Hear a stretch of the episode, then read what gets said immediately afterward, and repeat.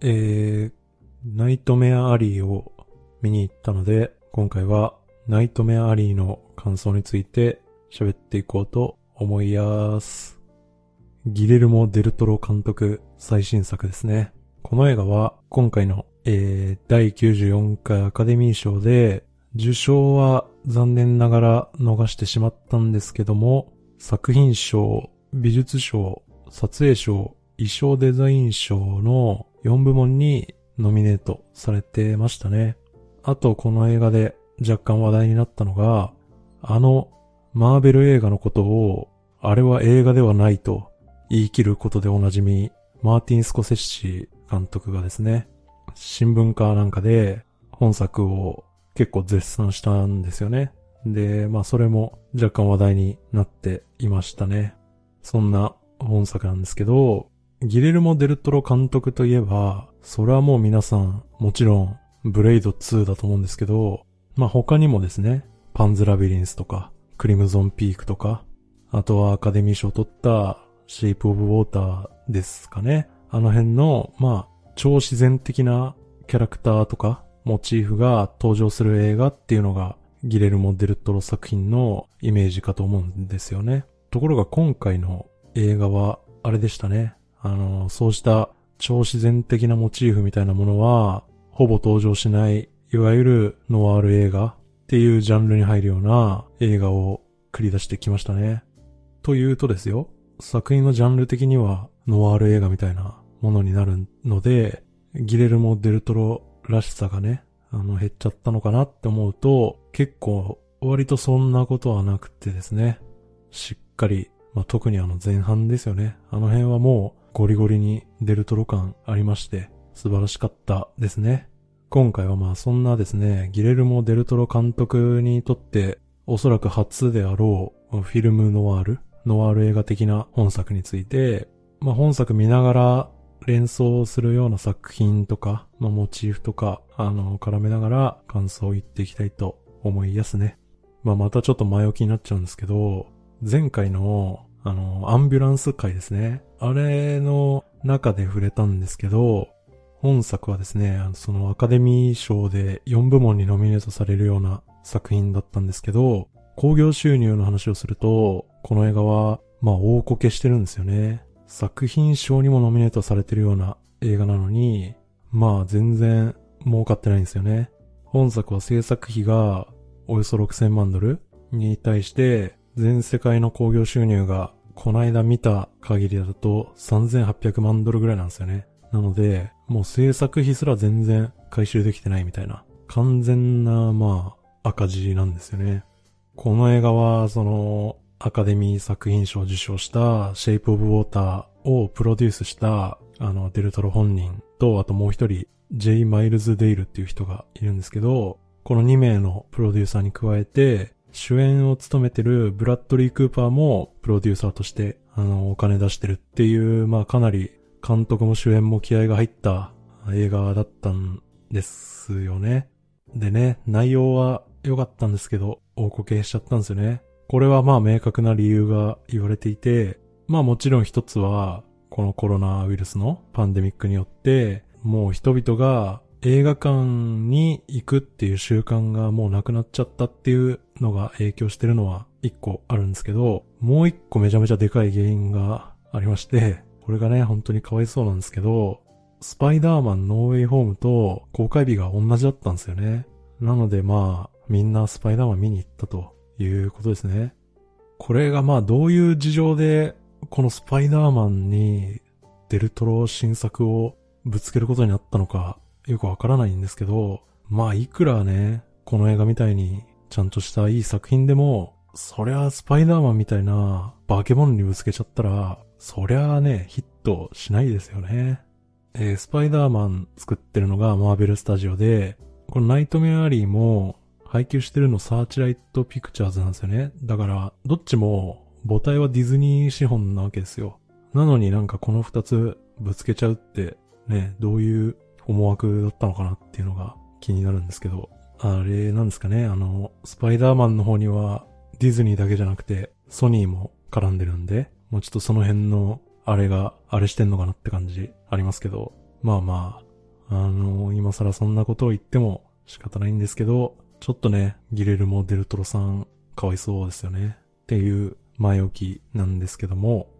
えっ、ー、と、もう一個前置きしとくと、このナイトメア・アリーっていうのは、二度目の映画化なんですよね。本作は、えー、原作がありまして、ウィリアム・リンゼー・グレシャムっていう人が、1946年に書いた悪夢工事っていう小説ですね。現代はナイトメア・アリーなんですけど。で、映画化としては、えー、1947年にエドマンド・グールディング監督ですね。グランドホテル形式というジャンルが生まれたグランドホテルっていう映画を撮ったことでおなじみ、エドマンド・グールディング監督の悪魔の行く街っていうのが一度目の映画化ですね。それで今回のナイトメアリーが2回目の映画化になるわけですけど、一応、デルトロ本人曰くなんですけどね、一度目の映画化である悪魔の行く街のリメイクっていうよりは、原作である悪夢工事の再映画化だよ的なことは言ってたみたいですね。なんですけど、ただまあ、あの、原作小説の方から、あの、取り出してきてるエピソードみたいなのは、基本的に悪魔の行く街と大差なくて、なのでまあ、実質的には、悪魔の行く街のリメイクって呼んでも、あまり差し支えないような、あの、映画にはなってますね。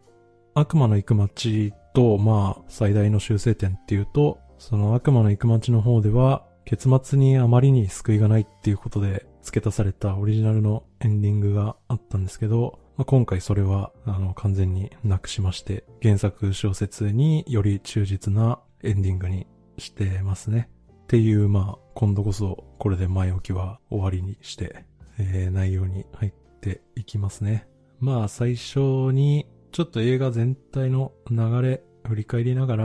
まあ、表面的な部分で面白かったとこ、良かったとこを言ってこうかなと思います。この映画全体の作りとして一番特徴的なのは、映画の前半と後半で物語の舞台とか、あとはもう、なんならジャンルとかも割ともう変わってるっていうことですよね。映画前半は、舞台は一応1930年代、1930年終わりくらいのカーニバルが舞台ですね。で、ジャンルとしては、いわゆる見せ物映画っていうやつですね。で、このカーニバルっていう世界観が、まあ大変よくできていて、この辺に関しては、まあ本当にアカデミー美術賞ノミネートも納得のめくるめくカーニバル世界っていったような感じでしたね。で、後半になると舞台は打って変わって、ニューヨークでしたかね。ニューヨーク州のどっかですね。バッファローか。なんかその辺が舞台になりますね。で、時代も前半から2年後に移るわけですね。で、後半になると作品の雰囲気っていうのは一気にノワール映画になって、まあ、後半から登場する重要キャラクターですよね。これが、いわゆるファム・ファタールと呼ばれるポジションで登場するリリス・リッターという女性ですね。で、これをケイト・ブランシェットが演じてるわけですけど、彼女が登場して、まあ、ノワール映画らしくですね、ブラッドリー・クーパー演じる主人公は、まあ破滅の道へと突き進んでいくということですね。前半からもうちょい詳しく振り返ると、まあ先ほども言ったように見せ物映画でしたね。で、この前半は本当にギレルモ・デルトロワールドが、あのー、炸裂してたんじゃないですかね。それっていうのはもちろん、その往年の見せ物映画を彷彿とさせる数々のショーですよね。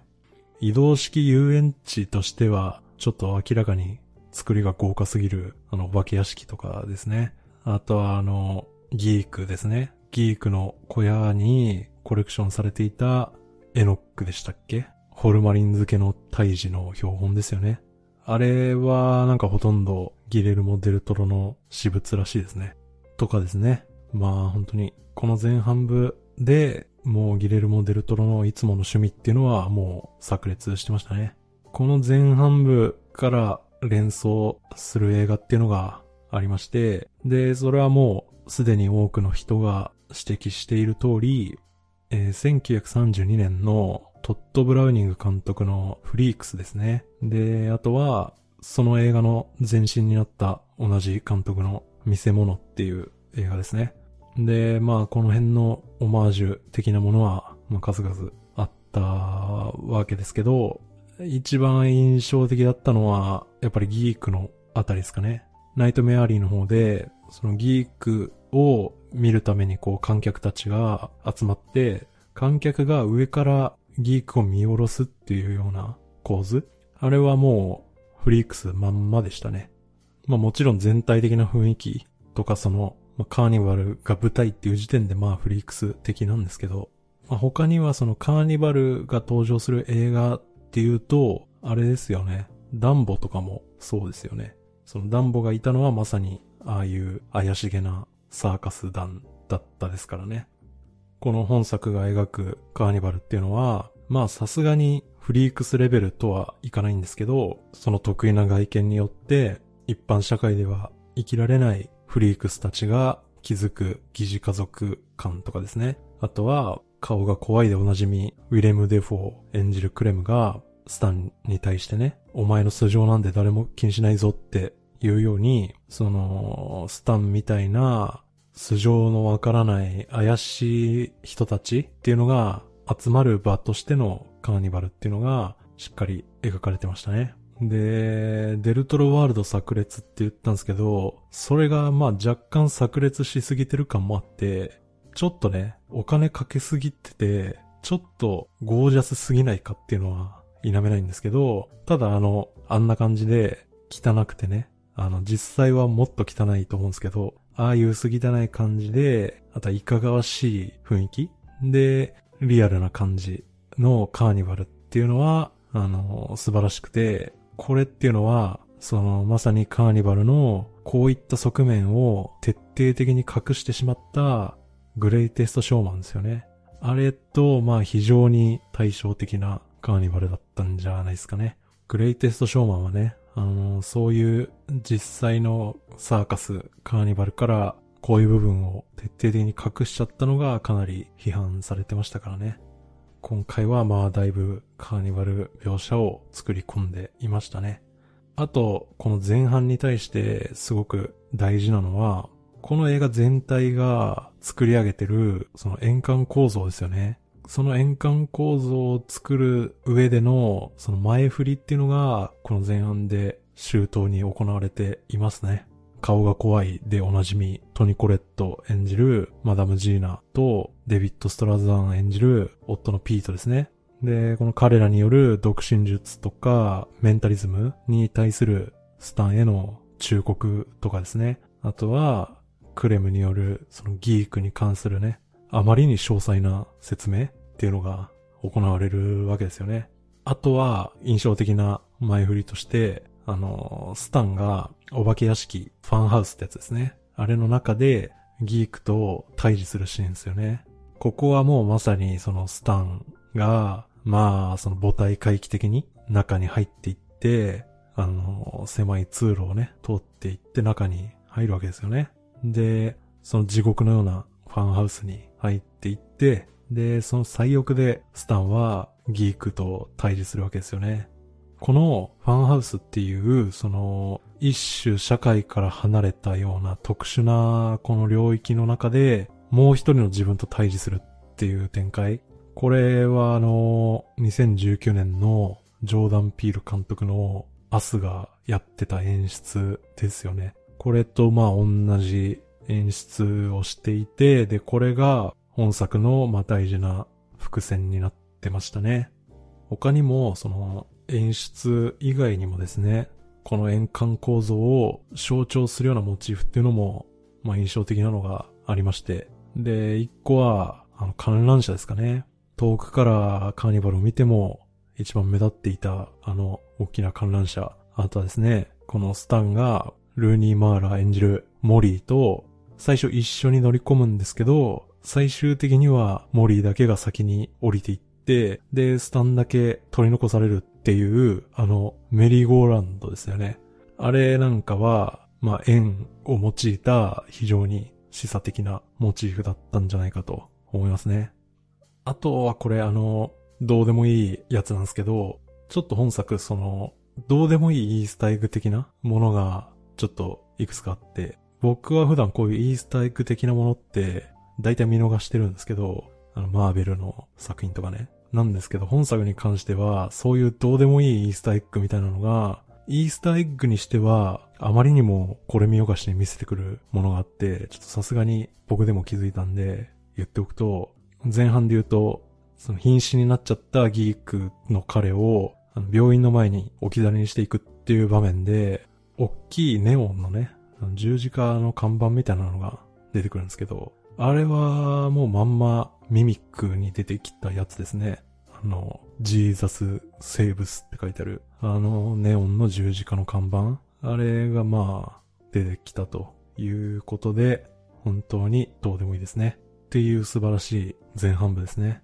で、後半に入るとですね、物語の舞台は、スタンとモリーがカーニバルを去って2年後ですね。で、ニューヨークの、あの、上流階級の社会に舞台が移りますね。この後半から、スタンは、えー、先ほどもお名前を出したヘラではなくて、ケイト・ブランシェット演じるリリースというね、まあ、後に彼の運命を左右するような女性に出会うわけですね。このリリースという人が、唯一、このスタンが行っていた独身術っていうのが、すべてインチキであるっていうことを見抜くんですよね。ただスタンはその場でリリスに対して、その卓越したコールドリーディングってやつですね。それを見せつけ、リリスを黙らしてしまうと。スタンの実力を認めたとスタンは思っているリリスは戦争で亡くした息子と交信したいというピーター・マクニール演じるチャールズっていうね男と引き合わせるわけですね。で、ここが、スタンの運命の分かれ目だったということですね。で、マダム・ジーナとピート、あとはモリーとかがですね、その、ね、我々が行ってるのは、あくまでトリックであって、決して霊能力ではないし、不用意にスピリチュアリズムみたいなものに足を踏み入れるんじゃないぞという忠告をスタンは破り、彼は霊能者としてリリースのクライアントである大富豪たちに取り入っていくと。で、まあその後は映画で描かれた通りですね。で、先ほど言ったように、後半にもですね、どうでもいいイースターエッグ的なものがありまして、リリスの部屋にあった金庫ですね。で、あの金庫の扉にエノーラって書かれてるんですよね。で、まあ、これってあの、クリムゾンピークに出てきた女性の名前ですよね。それだけなんですよね。あの、先ほどの、その、十字架のネオンといい、このエノーラといい、イースターエッグ以上の機能は全く果たしてない、そういったモチーフっていうのが、まあまあ強調されて、すごく誰でも気づくような形で登場してくるっていうのは、それはちょっとどうなんだっていう感じ若干ありますけど、まあそこはギレルモ・デルトロさんの可愛さとして多めに見てあげてね。許してあげましょうということですね。で、話を戻しますと、このですね、その、リリス・リッターっていう、まあ他とは違う特別な女性にスタンが出会い、その彼の貪欲さと傲慢さによって、社会的な成功と全能感を手にした主人公が、その貪欲さ、傲慢さ、全能感という、その自分に対する過信によって、最終的には自ら破滅していくっていう様子は、その、具体的にこの作品に似てるっていうよりは、いわゆるノワール映画で、まあありがちな、よく見る展開ではありましたね。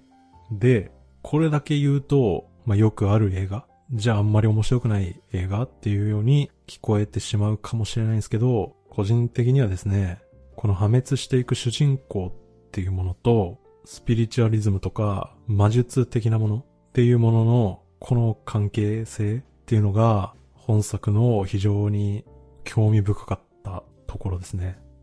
なのでちょっとこっからはその話に入っていきますね。この映画はそのストーリー展開上因果応報の話とあの認識されてると思うんですけど、もちろんその通りだと思うんですけど、この映画に関しては、もう少し踏み込んだ見方もできると思うんですよね。それっていうのは、この人間が社会の中で少し賢くなった程度で、世界を分かった気にはなるなよっていうことだと思うんですよ。ここで言う世界っていうのはもちろん、その国内に対する海外的な、ワールド的な意味ではなく、その人間が生活を営む社会に対する世界ですね。なので、英単語的にはまあユニバース的な方向ですね。そっちの意味での世界ですね。実際この映画では、あのー、マダム・ジーナとピートがスタンに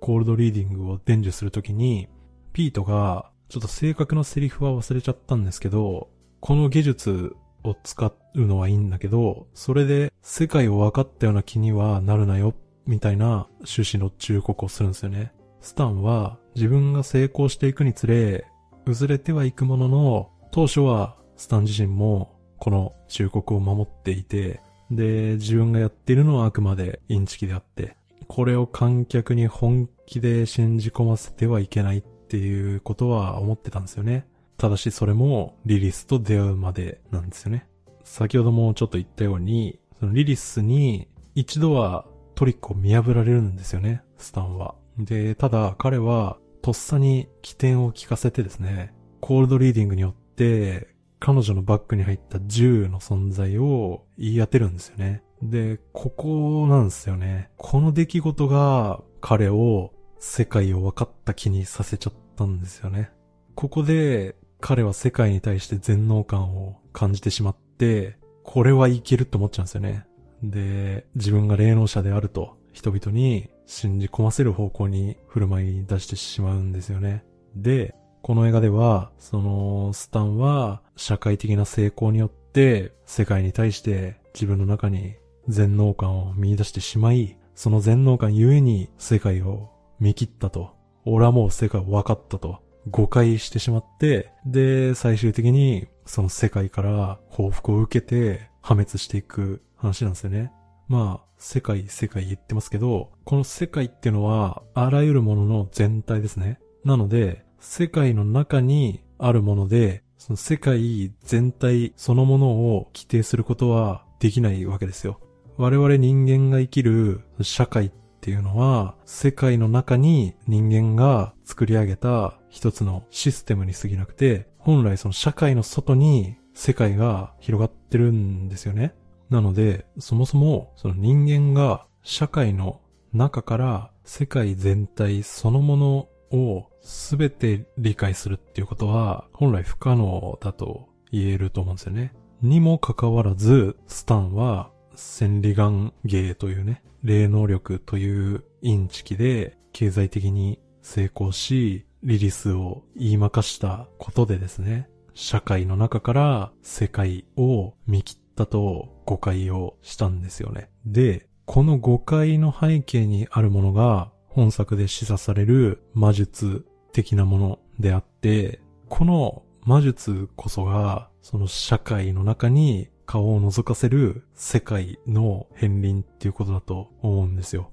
この映画はギレルモ・デルトロ作品初のその超自然的なモチーフが登場しない映画って紹介されがちなんですけど、僕としてはそんなことはないと思うんですよね。それはね、もちろん幽霊は実在するっていう断言から始まるクリムゾンピークみたいな映画に比べたら非常にね、さりげないんですけど、超常的な、超自然的な現象っていうのは出てると思うんですよね。で、それが、マダム・ジーナのタロット、あと、ピートのスタンに対する独身術、あとは、今言ったスタンのリリスに対する独身術だと思うんですよ。この映画は、そのカーニバルでのショーとか、あとはピートたちがやる独身術に関しても、基本徹底的に種明かしをしてるんですよね。だから、いかにもこの映画では、その魔術的なものは全部種も仕掛けもあってインチキだよっていうようなスタンスをとってるように見えるんですけど、今挙げた3つに関しては、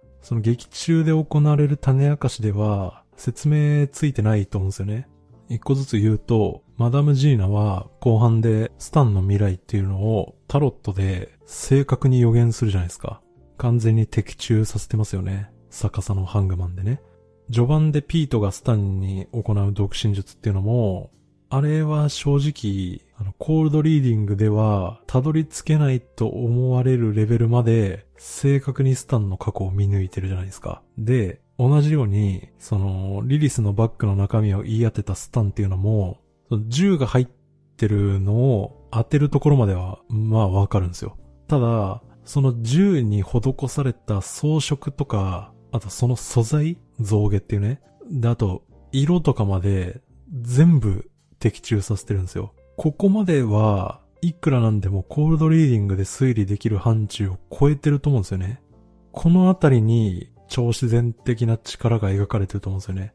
これらっていうのは、あのー、今言ったように、その、ピートの、あの、本ですね。そのコールドリーディングを行うマニュアルブック的な、あれが代表するような、人間が作ったそのシステムでは、ちょっと説明のつかない、言ったらその世界の領域にある力だと思うんですよ。で、ピートなんかは、この力にちょっと触れた結果、やばさを感じて、ああなってしまったわけですよね。スタンの方は、この力に触れた結果、それを自分自身の力だと誤解するんですよね。で、これをもう少し広げて言うと、自分が見たものとか、自分が認識している景色とか体験っていうのが、それがそのまま世界だと思ってしまうのは危険かもしれないっていうことだと思うんですよね。この話でちょっと広げていくとですね、あの、終盤で、そのスタンの運命っていうのが決定的になる出来事の一つに、エズラのためにモリーに無理やり頼んでね、その彼の死んだ娘を演じさせて、で、それがエズラにバレるっていうシーンがあるじゃないですか。あの、エズラの屋敷とか、あの広大な庭園で、最後その庭園の通路に佇むモリーですよね。その白い服を着た女性を、その中央に捉えたあのショットみたいなものは、多分なんですけど、1964年のアラン・レネ監督の去年マリエンバードでっていう映画を意識してると思うんですよね。この去年マリエンバードでっていう映画は、あのー、死ぬほど意味がわからない映画として有名で、よっぽど体調のいい時に見ないと、十中八九寝る映画なんですけど、この映画どういう映画かっていうと、三人の主要登場人物がいるんですけど、この三人が認識してる記憶っていうのが、もう、ワンショットごとにごちゃ混ぜになって、そのもうバラバラに並べられてるみたいな作りの映画なんですね。まあそうすることによって、その、若干その羅生門的というか、この映画の主人公っていうと、その三人の登場人物のうち、ある一人の女性なんですけど、その三人が記憶してる世界がバラバラに切り刻まれて、ランダムに繋げられてるんで、そのことによって、その、最初は主人公の視点で我々見るんですけど、その視点がどうやら真実ではないっぽいぞみたいな。その主人公の女性の夫の視点がどうやら正規の正しい世界を描いてる視座かなみたいな。それもちょっとよくわかんないけどみたいな。あのー、感じなんですね。その映画を若干オマージュしてると思うんですよね。あのー、ナイトメアリーは。で、そのオマージュの意味なんですけど、ナイトメアリーのあのエズラに全てバレる場面で、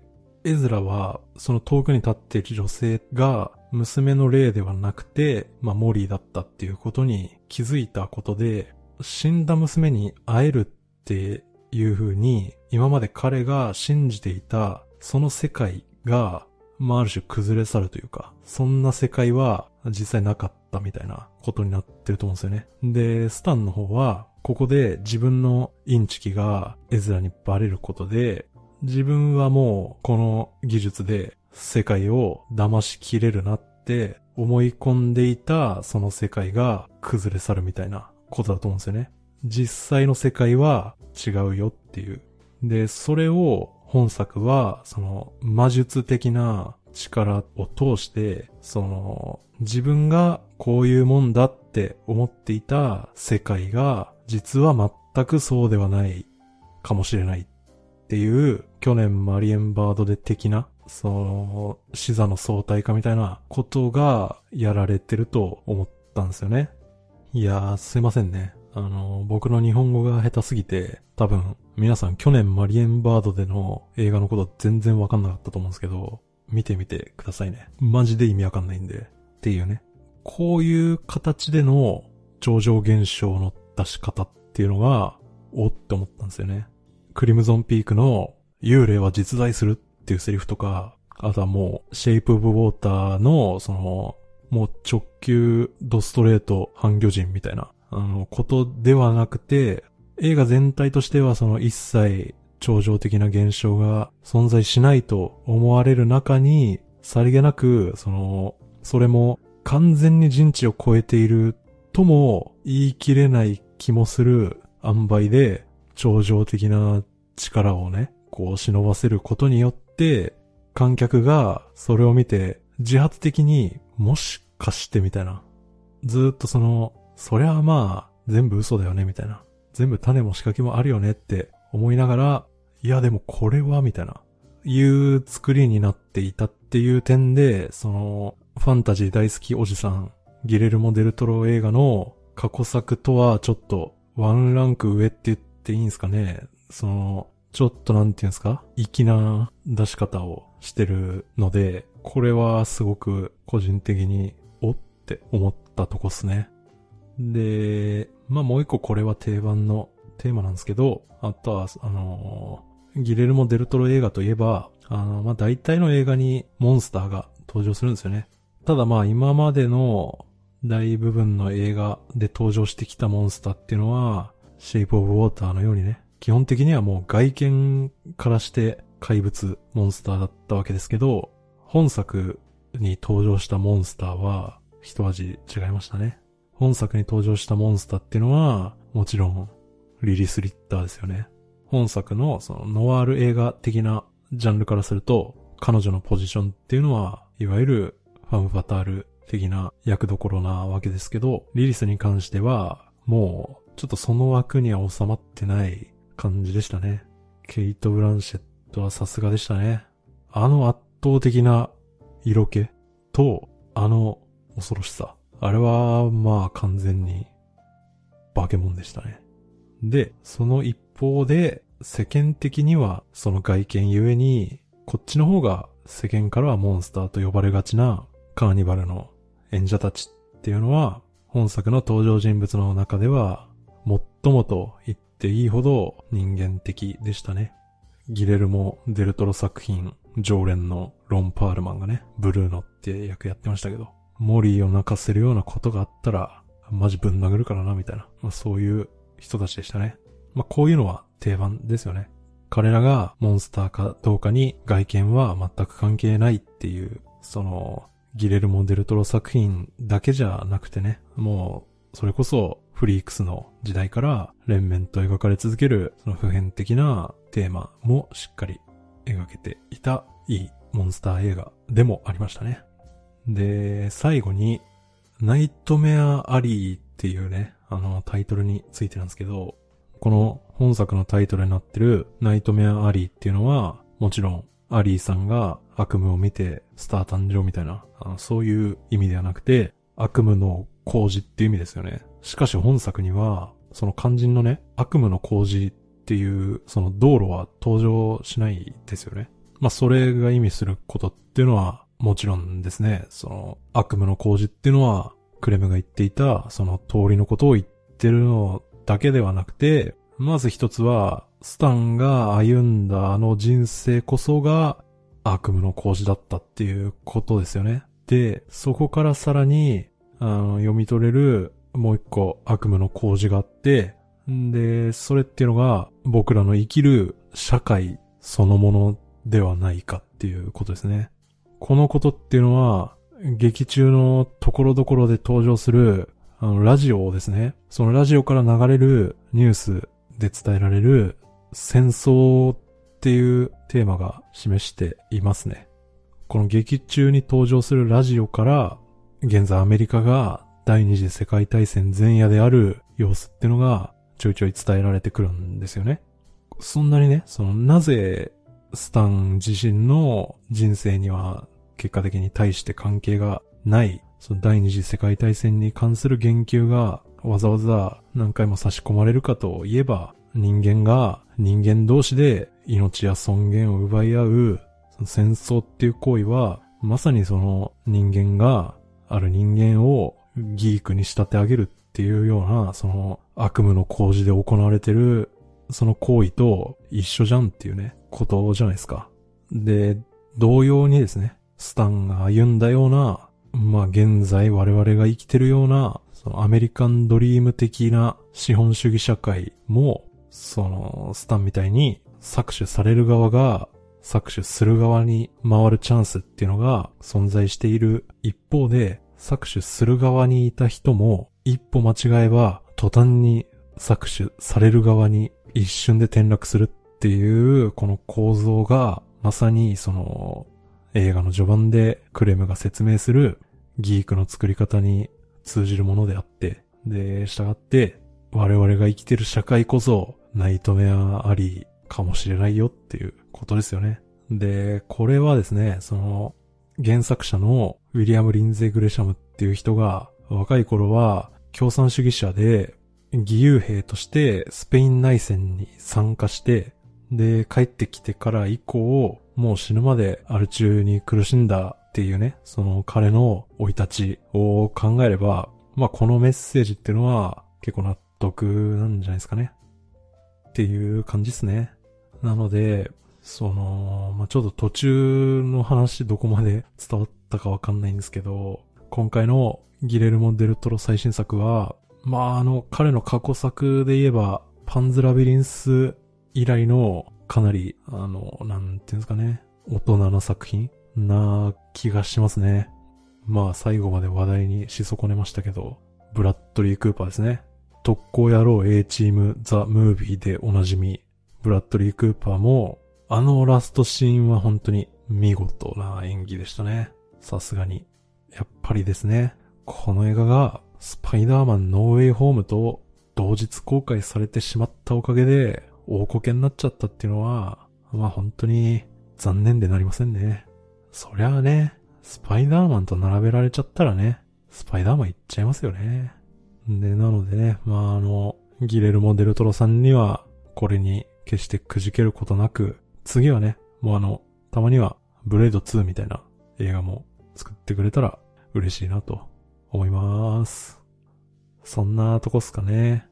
っていうことで、じゃあまた次回。さよなら。